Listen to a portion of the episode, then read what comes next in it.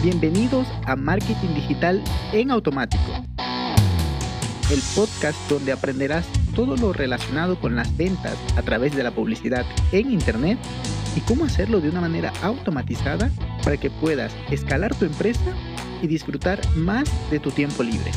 Así es que, manos a la obra. Empezamos. Muy buenos días mis amigos, bienvenidos un viernes más a este podcast de automatizaciones. El día de hoy vamos a hablar de las publicaciones automáticas, bueno, de los errores principales que he visto y bueno, también, que he cometido al publicar automáticamente en redes sociales. Pues vamos de lleno al asunto. Lo podemos hacer con Buffer y, funciona bastante bien. Eh, o incluso, mira, eh, bueno, hace, algún, hace algunos años que no uso Buffer, pero en, en, su momento lo llegué a usar y me gustaba, ¿no? Bastante flexible. Sé que hay muchos más, pero ese fue el que usé y pues todo bien. Pero también ahorita existe Facebook Creator, que es un apartado donde puedes subir las publicaciones, tanto para Instagram como para Facebook, y las puedes programar. Ojo, incluso puedes programar también los IGTV y todo. O sea, está fantástico. Y todo desde el computador. Por lo cual, bueno, a mí no me gusta trabajar desde el celular. Casi nada hago desde el celular. Por lo que con el computador me queda muy cómodo. Bien, tenemos eso en cuenta, pero no, lo que quiero hablar hoy no es de las publicaciones netamente en redes sociales, sino de lo que creas en tu blog, en tu página web y quieres compartir en las redes sociales. Y, principalmente me voy a enfocar en lo de WordPress, que es en lo que, en lo que domino.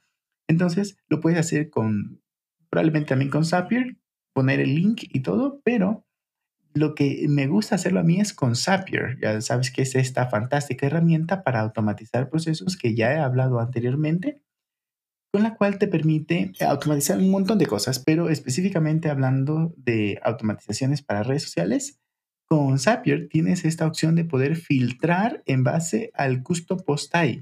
Y a ver, ¿qué es un custom post? Un custom post tal como su nombre le dice, es un, es un post, un tipo de post personalizado. Pero igual y esto no es claro, ¿no? A ver, WordPress empezó con blogs, con blogs, como con posts en los blogs, ¿no? O sea, como un blog. Pero luego se creó el nuevo Custom Post Page, es decir, las páginas. Pero también los comentarios funcionan como Custom Post y muchas cosas más. Pero esto en realidad es bastante limitado, por lo cual puedes configurar y, y programar a medida nuevos custom post como por ejemplo este en la página web de En Automático. Los custom post de los podcasts son creados adrede solo para poner los podcasts. Pero digamos que tienes un hotel, o sea, tienes reservas de hoteles, entonces pues también puedes configurar, ya sea con un plugin de WooCommerce o cualquier otro, o creado a programación, puedes configurar un custom post para reservas de hoteles, donde se guarde toda la información que tus clientes han dejado. Y así, por ejemplo, si tienes una academia, puedes hacerlo manual también, pero lo mejor sería hacerlo con Sensei o con Dash. En fin, hay muchos plugins que, que al instalarlos automáticamente te crea el custom post En fin, podría decirlo de muchas maneras, pero esa es la idea del custom post Entonces, con Zapier, tú puedes filtrar dependiendo del custom post Así es que puedes decir que si es una academia, si es un, artículo, bueno, una clase publicada en la academia, lo puedes publicar de cierta manera o en ciertas redes sociales, lo cual lo, lo, hemos aplicado con un cliente y la verdad es que funciona bastante bien. Pero algo que sí debes tener en cuenta es que debe adaptarse a cada red social. Si en tu blog lo tienes de una manera, pero al publicarlo, eh, por ejemplo, en Twitter ya sabemos que como máximo permite 256 caracteres. Entonces te va a dar error si pones más de esos caracteres, por lo cual debes tener muy en cuenta eso. Puedes escribir tu, tu extracto en WordPress muy corto, pero además no tienes ese control al 100%. ¿Por qué? Porque el URL se puede pasar. O sea, es, un montón de, de, cositas que debes tener en cuenta que si lo haces mal en redes sociales, bueno, probablemente te dé error, pero si no, si, te lo muestra esa red social, te va a, a, quedar un mensaje muy, incluso cortado. La gente no lo va a entender, si, si lo llega a leer, no lo va a entender completo porque está cortado. Y para Facebook es en realidad bastante fácil porque no hay límite, no hay, bueno, probablemente sí lo hay a 300 o 600, perdón, a 5000 eh, caracteres o algo así, la verdad no estoy seguro, pero para un resumen de un contenido que tienes en tu blog, pues tranquilamente te alcanzan 300, 400 caracteres y la verdad es que te queda bastante bien.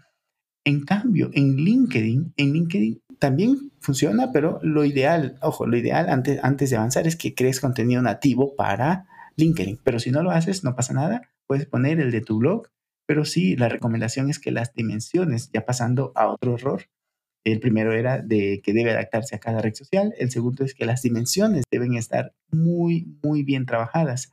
¿Por qué? Porque Facebook y eh, Twitter y LinkedIn y cualquier otra red social tienen sus propias dimensiones y si no las pones bien, como hablábamos en, las, en, uno de los episodios de la semana pasada de Shema, este, eh, los metadatos que tiene cada información de tu página web para que las redes sociales o incluso Google sepa qué información estás compartiendo allí con, esa, con, esos datos, ¿no? Entonces, si no lo haces, mm, mm, LinkedIn lo que suele es que lo que suele hacer es que no te muestra la imagen y si compartes un artículo o una lección de tu academia o, un podcast no lo va a leer y se va a ver bastante mal. La imagen no va a salir. La verdad es que da, da una imagen muy, muy mala, ¿no?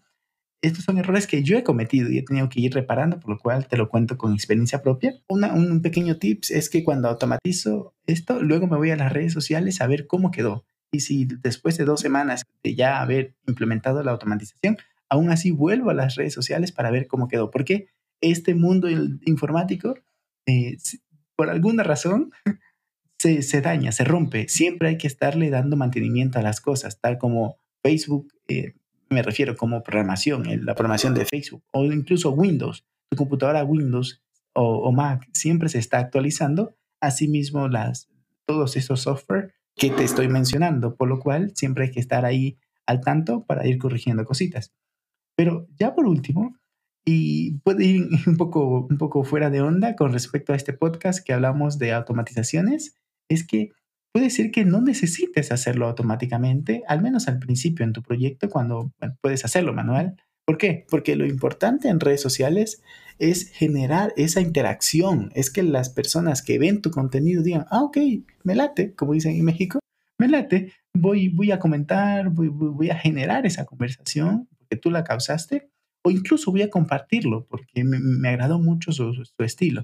Esto lo debes manejar muy bien con el copy, lo ideal siempre es, aprender copy, cualquier cosa, incluso aunque no hagas cosas digitales, cosas, a ver, pero copy, puede ser que alguien no me lo entienda, copy es el texto que se escribe para Internet de una manera persuasiva y esto incluso se aplica cuando escribes un correo o, alguna cosa de estas, ¿no?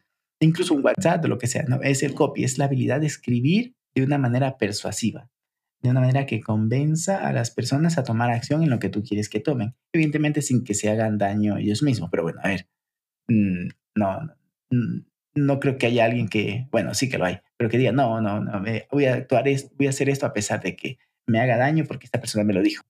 Bueno, igual sí lo hay. Me fui un poco del tema. El asunto es que si lo puedes hacer manual, si puedes hacer esto de manera manual para generar esa interacción, está bien. Luego ya lo puedes automatizar. Pero en principio mi recomendación es esa y de esa manera vas a ir creando una comunidad muy bonita en tus redes sociales alrededor de tu negocio, alrededor de tu contenido. Y hasta aquí te lo dejo, eh, espero que lo apliques y me comentas, ya sabes, por las redes sociales cómo te va. Un abrazo digital y muy buena semana. Nos escuchamos el día lunes. Y hasta aquí el episodio de hoy. Sé que esta información va a ser de gran utilidad para tu negocio, por lo que te pido que lo implementes y lo compartas con alguien que sepas que también le va a ayudar. Gracias y hasta la próxima.